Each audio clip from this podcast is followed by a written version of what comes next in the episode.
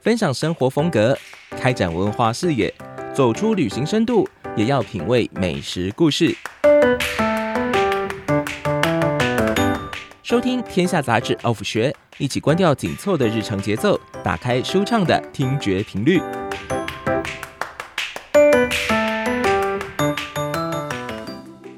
欢迎收听《天下杂志》Off 学，我是姚立强包子。二零二零台北、台中米其林指南前一阵子公布了，那今年呢？哇，台中第一次纳入评选参战了哈。那全台湾总共有三十间餐厅摘星成功，然后呢，有七家餐厅首度入榜，哎啊，结果也有一家掉出榜外哈。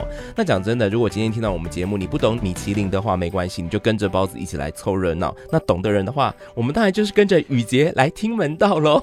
欢迎《天下杂志》资深专属吴雨杰，大家好，我是雨杰。哎，你还记得我们第一次那个一起登上登上这个 Off 学的舞台，我们聊的其实就是餐厅哎。哦，因为那时候疫情过后，然后很多餐厅过得很辛苦，对，也有包含一些米其林餐厅有一些经营上的就是比较辛苦的地方。对，然后那个时候我们就是发起了那个，哎，不是我们发起，就是那个时候网络上发起了支持你所爱的餐厅，我们就以这个为主题做了一集的节目。对，然后希望大家就是用行动去表达你喜欢这间餐厅的那种动力。对啊，不过确实是嘛，因为上半年餐饮业是真的蛮辛苦的。然后原本米其林他们也是预计上半年就要公布，结果没想到因为疫情来这个打断了，结果一延就是延到八月。那其实大家也都对这个米其林的公布可以说非常的期待，好多觉得哇，到时候你名单公布了，说不定可以激励一下这个已经低迷很久的餐饮界的这个士气，对不对？对啊，因为其实大家很希望说，呃，不要一直好像觉得餐饮业过得很辛苦，当然是真的过得很辛苦啊，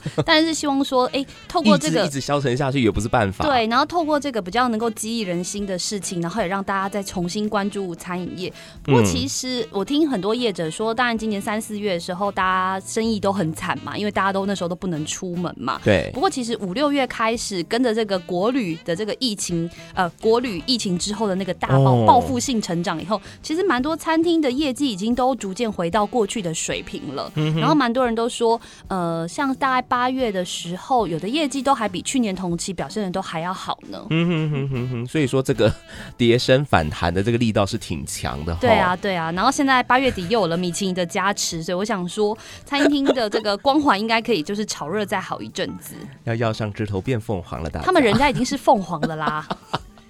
好啦，就是这个光芒要重新绽放了哈。那回到米其林来好了，其实我知道每年米其林一公布哈，都或者是说公布前的这个话题，有非常多这个美食评论家也好，或者是美食爱好者也好，或者是美食像我们这样子美食媒体，我们这样记录生活风格的 Off 学，一定也都非常的关注。那既然关注的这么多，讨论的人这么多，可是我们 Off 学在讨论米其林的时候，你觉得有什么特别的切点，特别的值得来看吗？就是说你们会特别注意什么？你在跑线的时候，我想大家看榜单应该都是先关注自己吃过几家餐厅，摘、嗯、了几颗星。嗯，其实我也是，就是先数数看自己吃过了哪一些。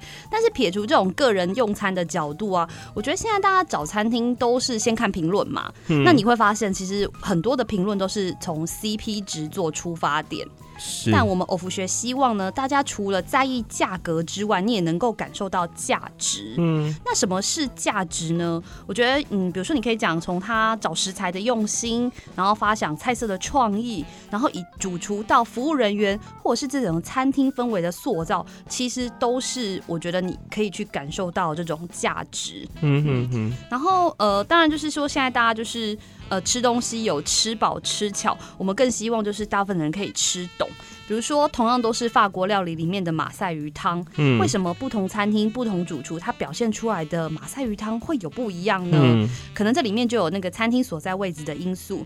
比如说，像我们之前有提过那个台东长滨 Sinasera 二十四的那个主厨 Nick，他在法国的时候做的马赛鱼汤，跟他来到长滨以后做的马赛鱼汤用的就不一样。为什么呢？他捕捞的鱼货不同。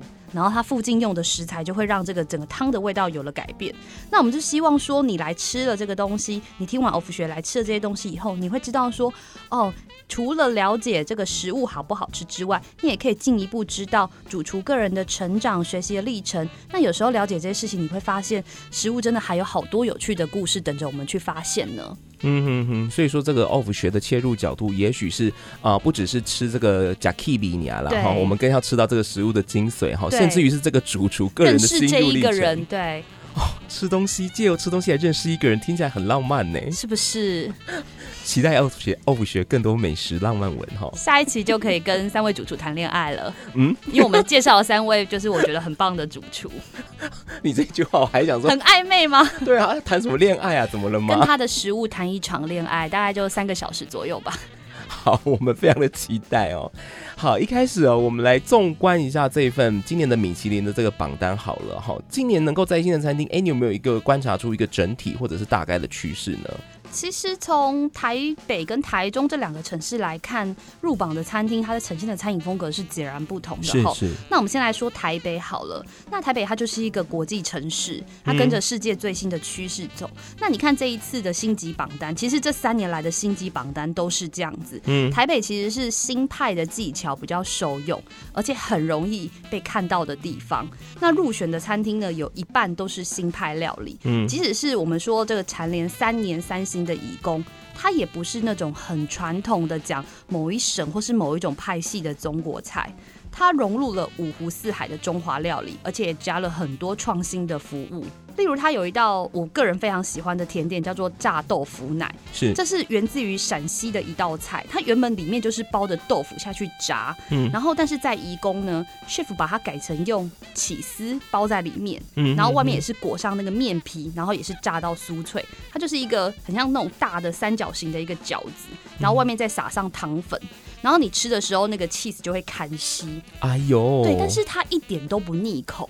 就是一个非常好的，就是很画下一个完美句点的甜点。嗯，然后它就像它的包装上菜方法也很有趣，它是一个架子装着，可是呢，这炸豆腐奶的外面还用一个纸袋包着。所以其实你可以在这个三星餐厅直接像在吃街头小吃一样，把炸豆腐奶拿起来，用手拿着吃。所以其实这些东西都是把传统的食物做了一些调整、一些创新的东西。那在台北这样子的料理就是比较容易被看见，而且上板餐厅蛮多都是这样子的风格。那反倒那种呃比较传统的菜就是比较星星点点，不是主流。嗯。那讲到台中，可是台中其实这一次只有入榜四间，对，那四家风格其实都蛮不一样的。我觉得单纯只看星级餐厅有一点难去评断说台中是一个什么样子的餐饮城市。嗯，那如果综合必比登跟餐盘的名单一起看的话，就我们可以发现台中的料理其实比较传统。那这个传统呢，指的是用餐方式的传统，而不单只是味道的传统。嗯，这什么是用餐方式的传统呢？不知道包子小时候有没有学过餐桌礼仪，或者是说像我们有时候看一些欧美的电影。铁达尼号那个就是哪一双叉子要费什么，然后最先使用，就是、喝汤的、吃饭的、切肉的都不一样。你一坐下来，桌上就排满了非常多的刀叉，然后你可能第一次坐下来，就像那个铁达尼，然后就会有个保姆很凶那边教你。对，就是你为什么每次都拿错？你怎么吃没吃相？对，这这就是 这就是很传统的用餐的礼仪。那。我们就有发现说，因为我之前就有在先跟台中的餐饮业者聊啊，我就说，那你觉得台中餐饮有什么风格？他们说，其实台中人用餐很需要这一种仪式感，嗯，就是这种传统的服务的礼节，在台中是一直都看得到的。你就是餐具摆的整整齐齐的，擦的发亮，然后桌布是烫到看不见折线，然后你就是这样。非非常有顺序的用餐，然后曾经我听过一个台中的餐厅跟我说，他们想要取消放桌布的这一个设设计，嗯，然后也不要把餐具放在桌上，就发现客人很不喜欢。但你知道马上有人抗议是不是？对，可是你知道在台北啊，这几年是很流行这样子的这种所谓的随性服务，不是随便是随性。嗯，你看现在非常多，尤其是在米其林榜单里面有多少餐厅是没有铺桌布的？嗯，然后餐具都放在抽屉里。你自己打开抽屉，拿你这道菜你想要用的餐具出来使用。嗯。然后西餐厅也提供筷子给你用，这是非常就是颠覆好像传统那种呃西餐有的观念，完完全可以理解。如果说对于这个用餐讲究仪式性的饕客来讲，嗯、这可能是真完全没有办法接受的。对，所以、就是、他们可能会觉得哇，也太不伦不类了吧，就怪怪的。所以这个东西，嗯、这种呃所谓的传统的用餐方式，在台中是受用的。嗯，但是在台北这件事情，其实我们其实现在看一下，台北的餐厅里面已经越来越少。提供这样子，我们刚刚讲的这一个比较有仪式感的服务了。大家在意的点不太一样。大家在意的点不一样。然后甚至你知道，像那天就有 chef 跟我说，呃，你说颁奖那一天吗？呃，对，呃，之前啦，其实有一次我就刚好跟江振成，就是我们的国际名厨江振成聊天，他就说，像他们餐厅服务人员还穿球鞋，这可能在一些。讲求很传统服务的餐厅来说，会想说：“What？你居然穿球鞋？”对，这是就是可能会比较不能被接受的。可是，在台北，这一切都是这么的理所当然。所以，我觉得两个城市他们喜欢的东西是有一点不一样的。那讲回到食物这件事情上，我觉得台中也是因为它是中小企业的大本营。对对。然后，呃，是台湾福伦社最密集的地方。这个是来自于逢甲大学校董高成树的那个举例，他是说，在这种传统。的社会人际关系，但他们有现代社会的经济能力，嗯，所以他们用餐其实是比较多是交流联谊的需求。那么宴客就会比较喜欢务实一点，就是我要看得到那些真材实料的食材是什么。嗯、你知道台北有时候有些餐厅。你其实是看不到那个食材在，它已经完全都被转化变形了，对对对对对，对，所以这两个风格其实是有一点不一样的。那我觉得台中反倒保留有一种那种比较早期、比较以前的那种我们用餐的那种需求。我给你吃龙虾，我就要给你看到完整的虾，整尾的，对。就是六百克，就是六百克这样子，不缩水。所以说这个其实呃，从这个榜单看得出来，大概有一个趋势。那当然是说，因为台中今年就只有四家餐厅入榜啊，对，所以说可能没有办法从点来亏面，哈，这个有点太贪心了。嗯、对对啊，不过还是有个七个趋势所在了哈。而且其实今年呃，从这个榜单上面来看，讲真的，就是老将新秀都有，嗯。这也算是一个趋势哈。对，那只是说，如果我们观察一下去年跟今年的榜单，大概会有一个发现，就是说台菜餐厅的这个新等，哎，好像没有什么变化。是说台菜真的没进步吗？还是说评审哎不懂吃？这样讲会不太讲。嗯，其实也不只是你，因为这个榜单一出来，就非常多的人就都说秘密客不懂吃。嗯，但老实说，就是我觉得用一个客观的角度来看，我们并不知道秘密客是谁，是你也不知道他吃了什么，或者是他在成长过程中他个人饮食的历程是什么。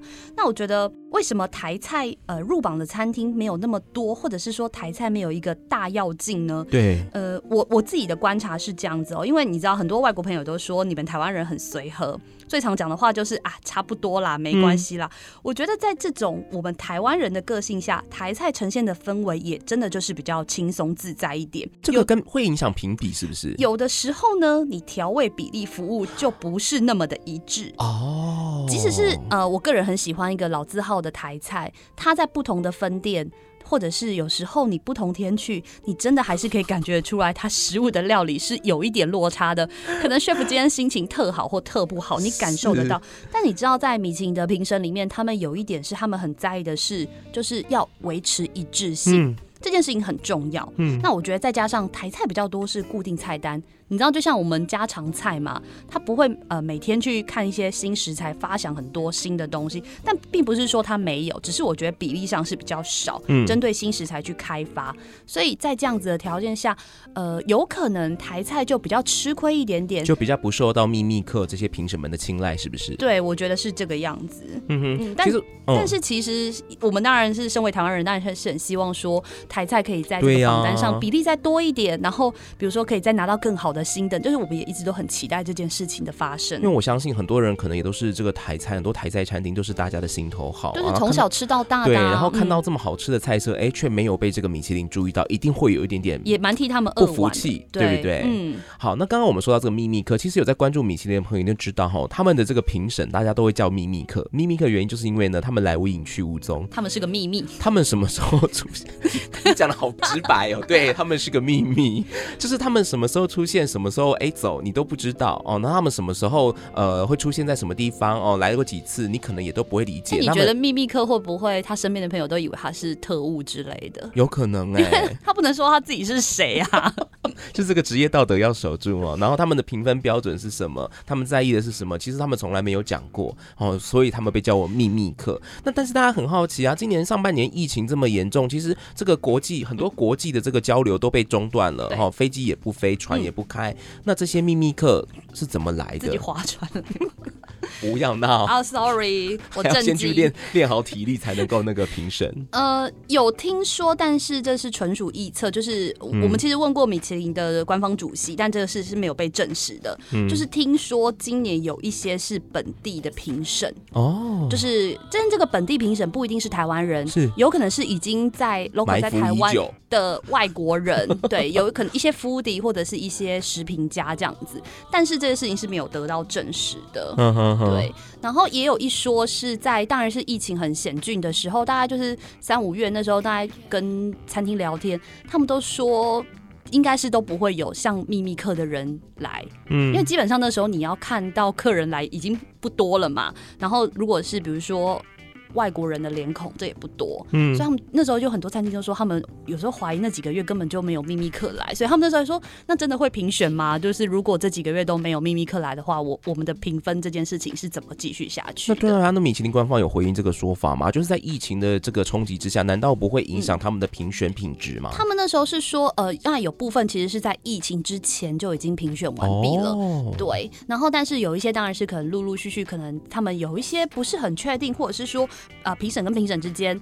意见不合的时候，他们要再次做一些 double check 的时候，嗯、这些东西可能是接下来才做完的。但是到底什么时候完成，然后到底派了多少秘密客来到台湾，或者是有多少是用台湾的秘密客，这个事情是我们没有办法得到答案的。被讲的，米其林真的很像特务组织哎，派了多少秘密客来到台湾？啊、但是因为那时候我们就很好奇，因为你知道很多电影都会演说秘密客在餐厅里面会怎么样去评评审嘛，对不对？然后 chef 不是会说呃那个哪一桌疑似有秘密客的人来，整个餐厅就是会。全面警戒这样子，很紧张。这个事情我们也问过米其林的主席，他们说哦，那都是假的。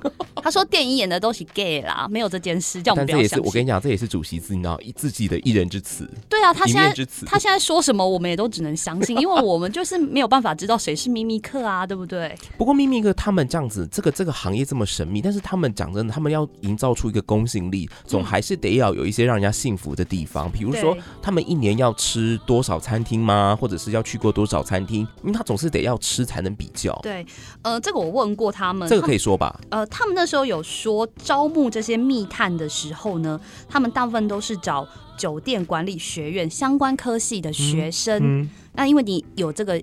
学术的养成嘛，嗯，然后很多人都是从事酒店或餐厅等相关行业，嗯，所以有可能他原本是在这些地方任职过的，他了解这些地方的经营模式跟 know how 的人，哦，对。然后你被选上了以后呢，你要先也要先上很多内部的训练，哦，然后比如说就有什么味觉、嗅觉、呃视觉的这些。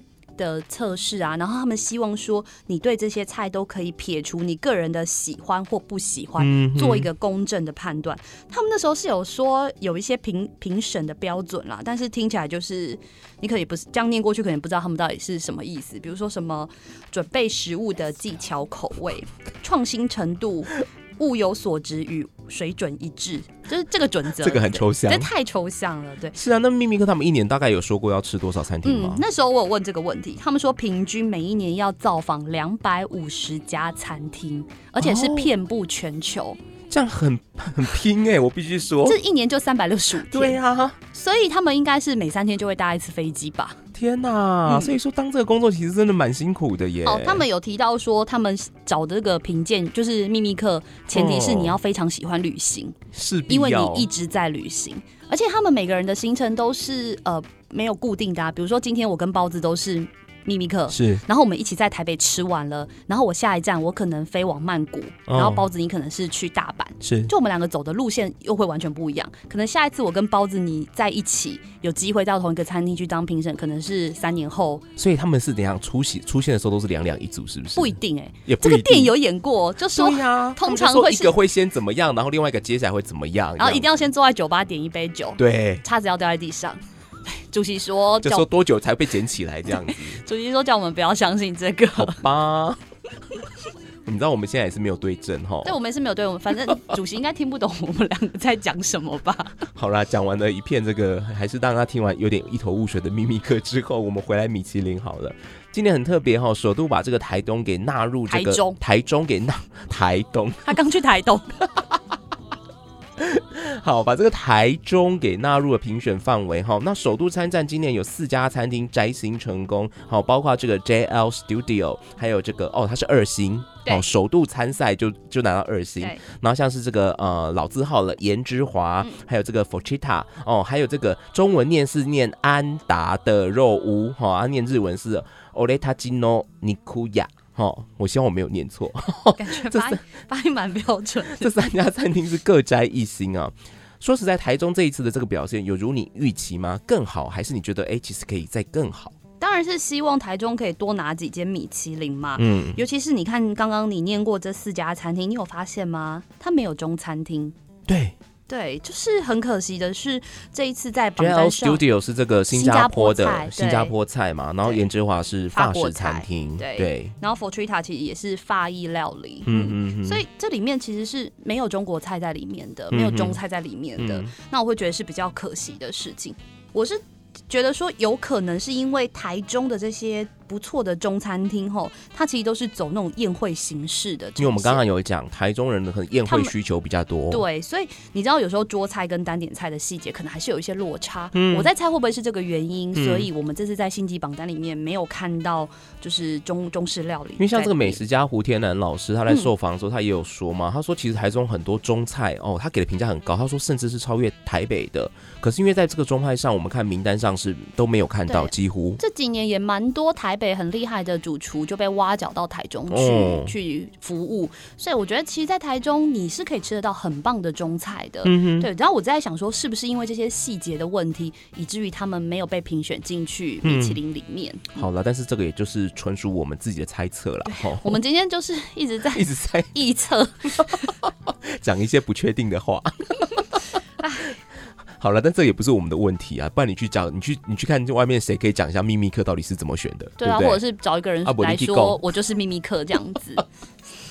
哦，我觉得可以访问到秘密课，好像很威耶，还是我们就朝这个方向来努力？或者是我们可以把自己变成秘密课吗？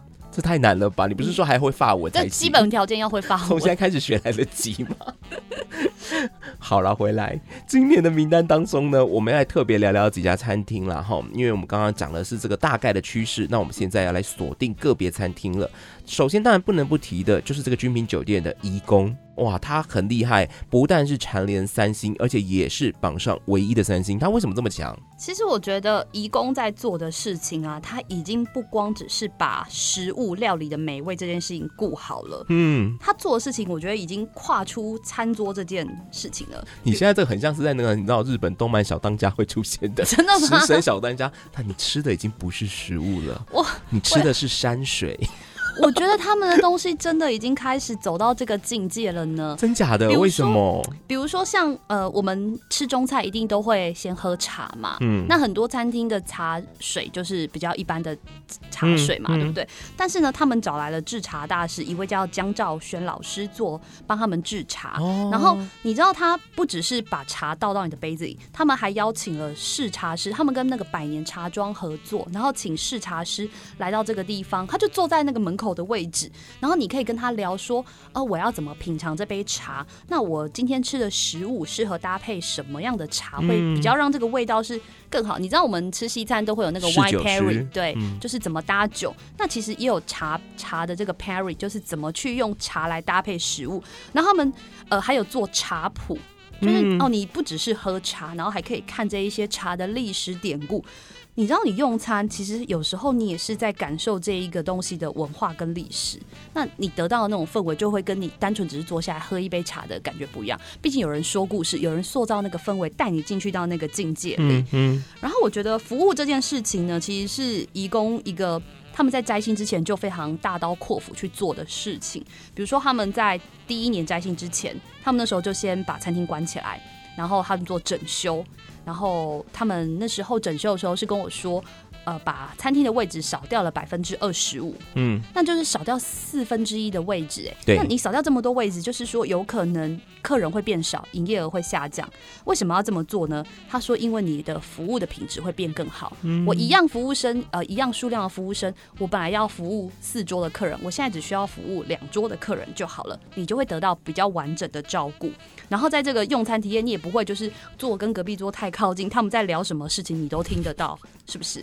对，被迫接受。对啊，然后再加上就是他们开始摘摘了星以后，但那那就非常疯狂，定位就是就是都是一直都是破百分之百的，对，雨后春笋般大家都在候补这样。对，然后但他们有强调过一件事情，就是说老客人绝对是订得到位置的哦。对，因为他说观光客是一时的，老客人才是照顾餐厅永久的事情。哦，所以他们这些细节，你会觉得说他们其实是想的非常清楚的。对。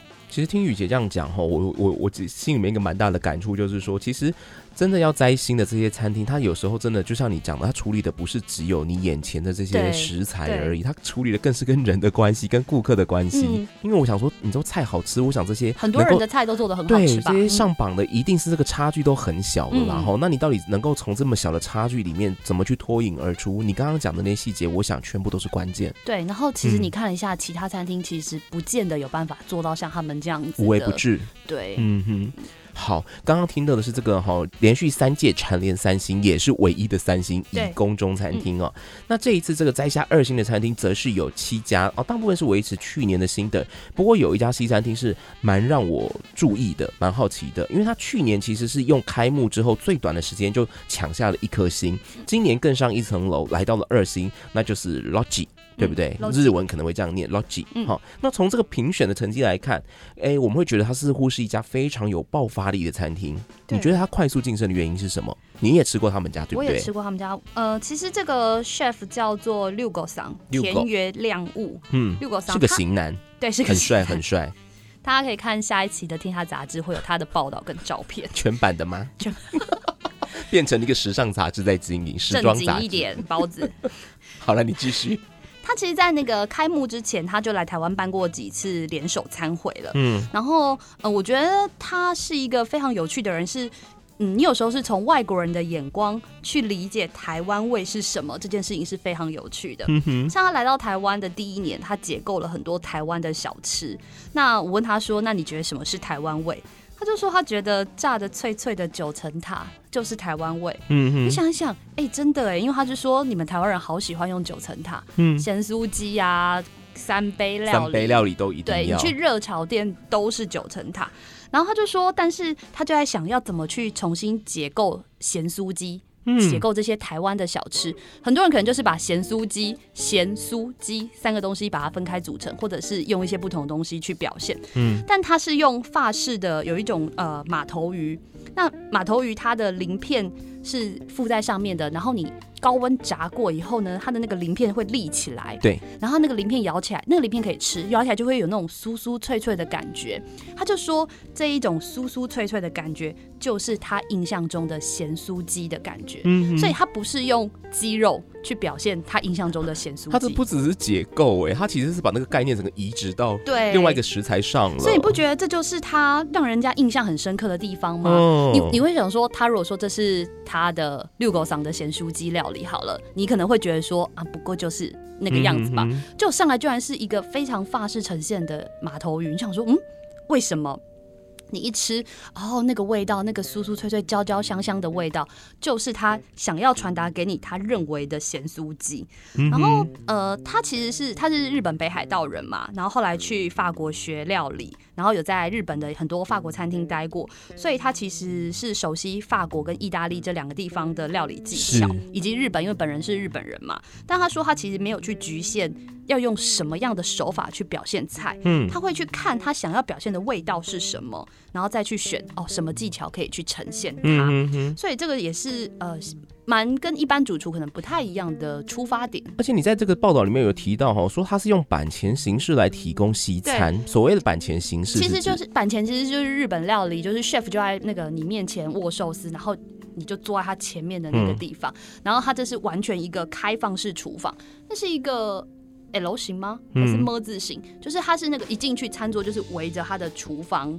嗯，设计，然后这个餐厅你会发现它那个 spotlight 就是打在厨房里面，嗯，所以在厨房里面的这一些呃，不管是主厨还有他的其他工作人员，他们都是这一次舞台上的主角。你就是看着他们一边在料理，然后好像一边在表演这样子，嗯、对，然后然后把这个食物递到你的面前，对，然后这个还有个好处就是因为通常传统的厨房到餐桌之间都还有一段距离，嗯，但它这个东西就是料理完以后，它马上第一时间就是送到你面前给你很。差很佳，不好意思，我只想到这个词。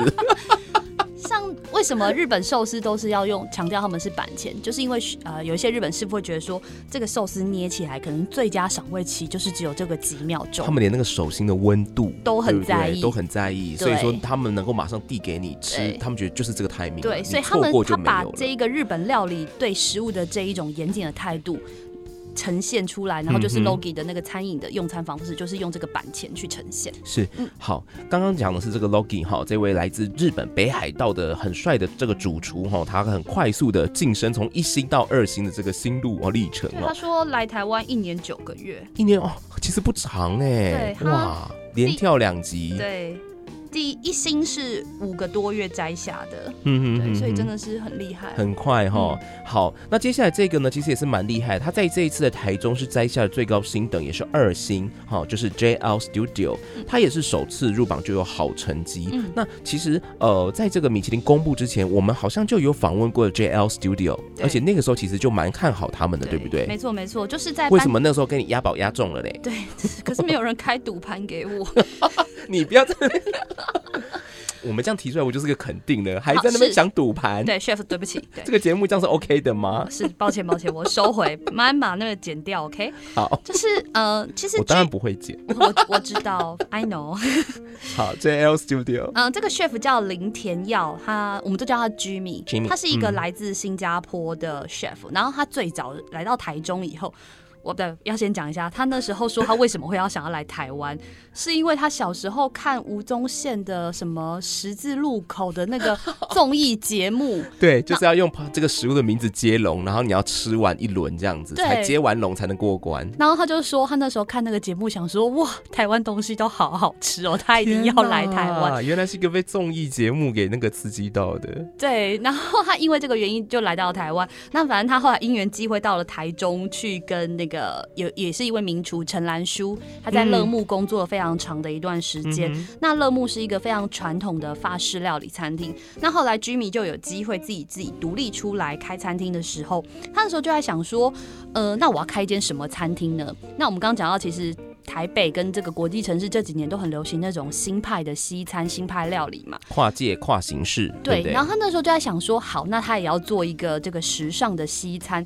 但他有，他就说他在开幕前，他就看着自己开出来的菜单，他就突然觉得很 concern，想说这些菜跟我有什么关系呢？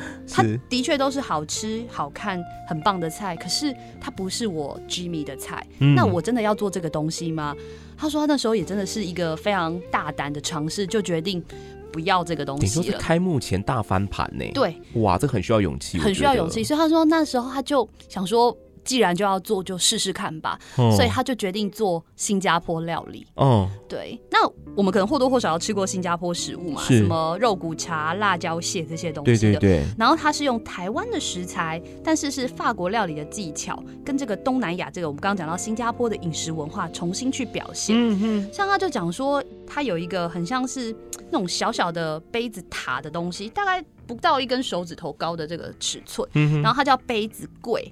他说当地呢是用米浆跟面粉做的那个外面的塔皮，那里面会填一些虾仁啊、鱿鱼的馅料，是小食哈。对，它就是它就是一个街头小吃，嗯、就是可能当地华人非常常常吃的日常的东西。然后他就把里面的料改成胭脂虾，然后搭上一些漂亮的食用花，所以这个那个塔看起来就是一个小杯子蛋糕的塔，嗯、哼哼看起来就好像一个春意盎然的小花园。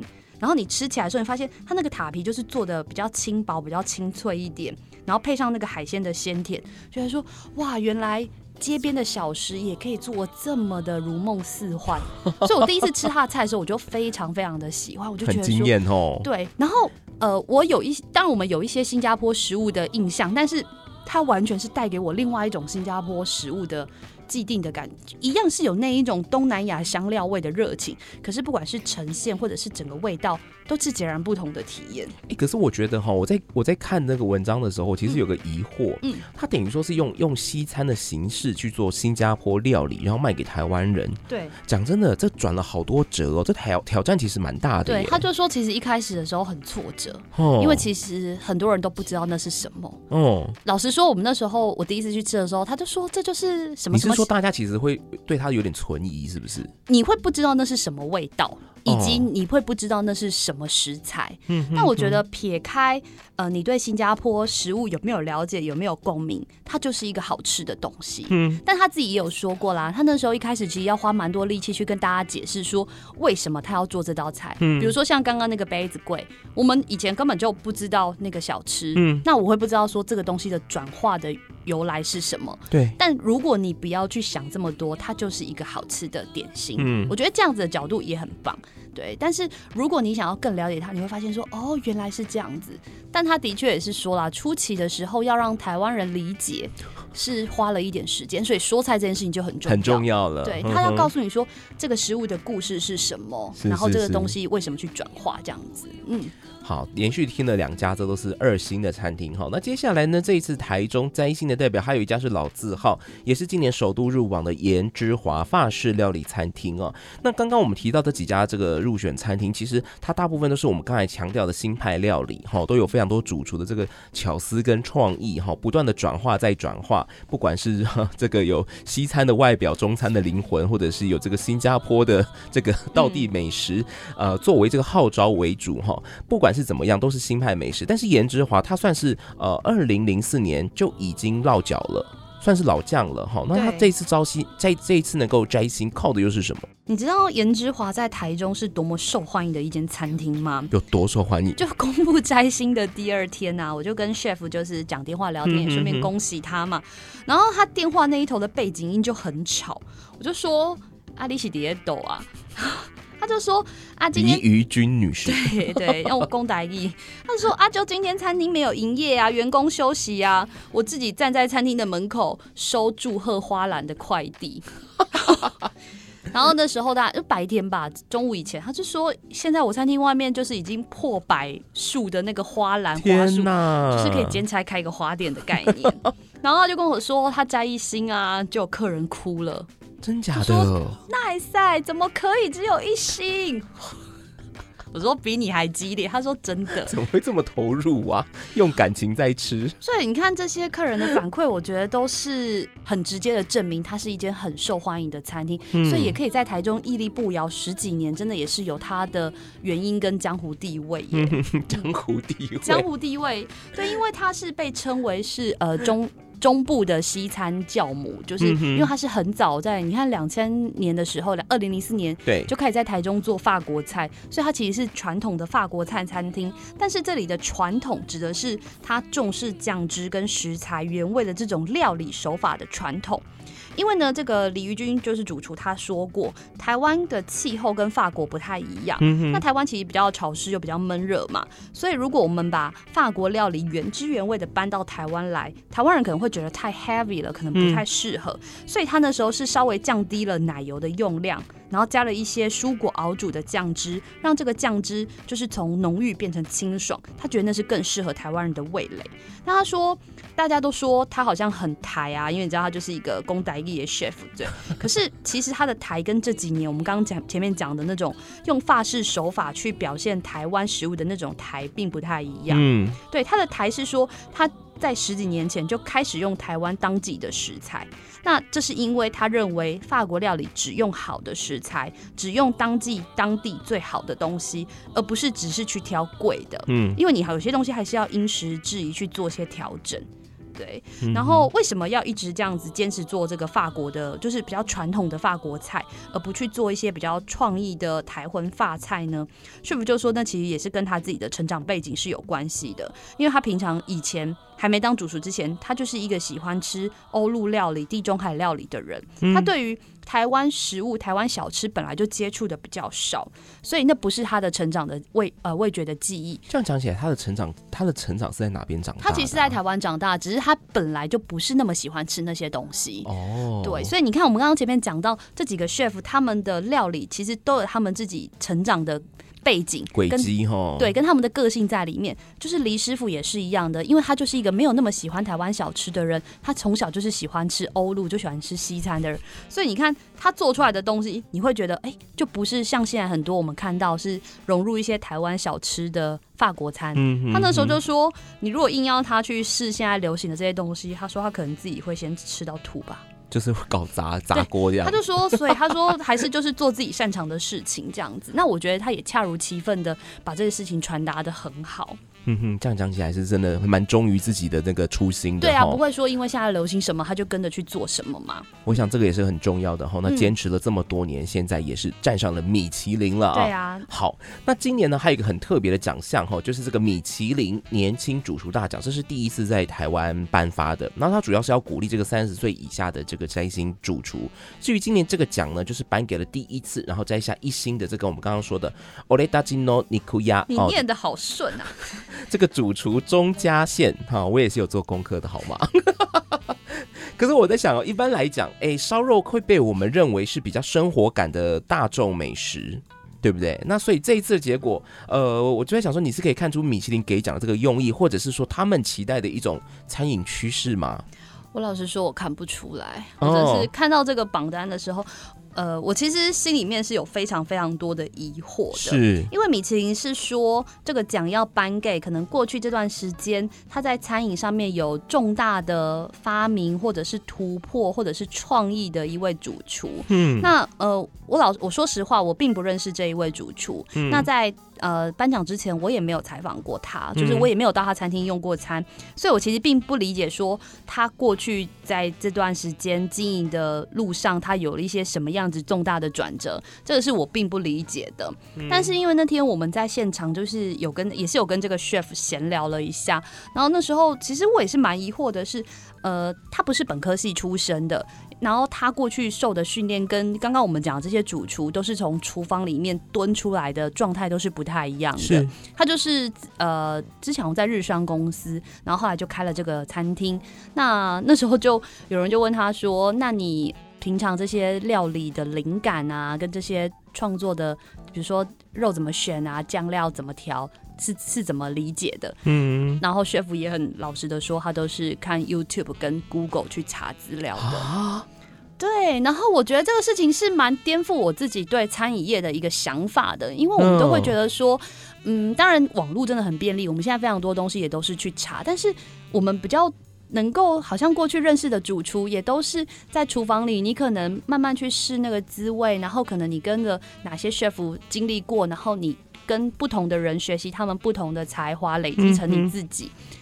所以就是为什么选上这个这个钟先生当就是当选这个最年轻主厨，其实就是我其实不太理解米其林颁奖的用意是什么。那在你们这个比如说呃跑线的记者们，或者是说这个美食界线上有引起哪些讨论吗？嗯，大家其实就是还是也都跟你一样问号。对，蛮多人都是跟我一样有问号，然后也有人就说是不是。他们是不是秘密客吃的是就是刚刚讲嘛，吃的不够多，认识的年轻主厨不够多吗？嗯，嗯，然后我在想说，那他会不会是反映出一个时下的趋势？就是你知道现在呃，可能网络时代，有时候你蹲在一个地方、嗯、蹲马步练苦功，其实不见得是最合适的了。或许要懂得运用现代科技。但是这个其实是跟我们传统认识的厨师跟餐饮的东西，我觉得或者是跟过去米其林他们评选的标准，大家是不是觉得有一些些不一样跟落差的？对，因为当然烧肉很好吃，然后我觉得 是对，因为像台北大万也是烧肉嘛，那真的是非常好吃的餐厅。我觉得烧肉会入选米其林这件事情没有问题，但是这个年轻主厨大奖，他是希望可以成立一个标杆，是那这个 chef 他的。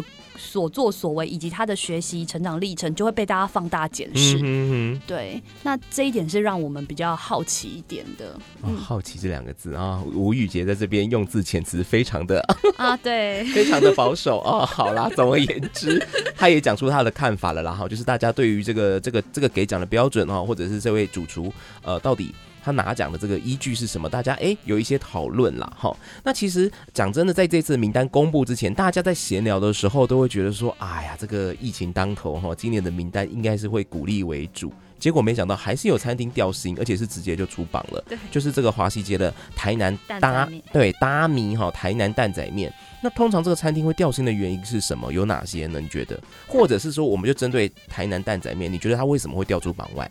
嗯，通常餐厅会掉星的问题最大就是你的菜色维持的不够稳定。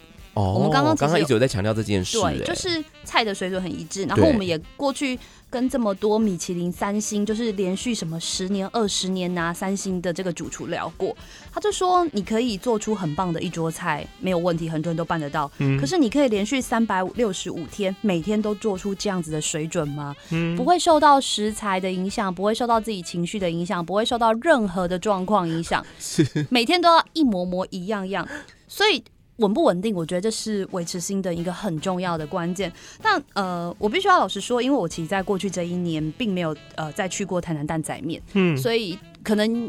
我没有办法用一个呃比较的心情，对我我就不知道说他去年是不是发生了什么事情，出了什么意外这样子。嗯嗯。那当然，因为掉星是一件比较尴尬的事情嘛，所以店家也是避而也没有想要接受访问谈这件事情。所以我其实并不知道说台南蛋仔面出了什么状况。嗯哼。所以，但是就是从如果一个 overall 看榜单的这个状态，以及过去采访米其林主厨的一些经历来看的话，我觉得可能就是菜色可能没有那么的维持水准，他可能是不是？是因为疫情的关系，然后有一些些失常了，这也是不一定。不过我想。